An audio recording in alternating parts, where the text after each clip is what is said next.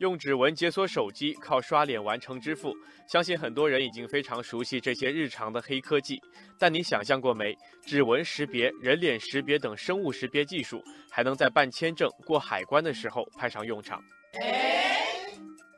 中国驻英国使领馆近日就颁出了首张生物识别签证。生物识别签证技术指的是利用面相、指纹等生物特征信息，在颁发签证或者出入境边防检查过程当中，采集和存储具有生物特征的信息数据，然后进行有效的对比，准确鉴别当事人的真实身份，具有安全、保密和方便的特点。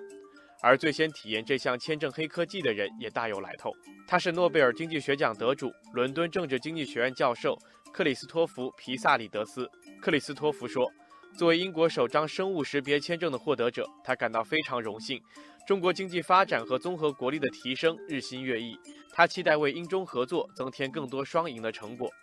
听到这里，网友苍天大树对此点赞：“以后不管是来中国工作、生活还是旅游的英国朋友们，通关的时候或许就不用排队，也用不到护照了，只要刷刷脸就行了，几秒钟的时间，效率大大提速。”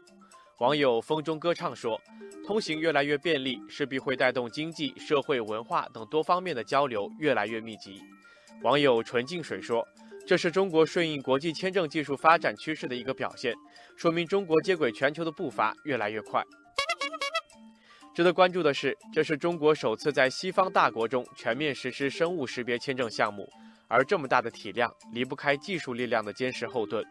行业报告显示，近年来，在图像识别、语音识别和虹膜识别等生物特征识别领域，识别准确率大幅提高，专利数量不断攀升，整体市场规模不断扩大。尤其是中国团队在各个方面的表现，已经处于较为领先的地位。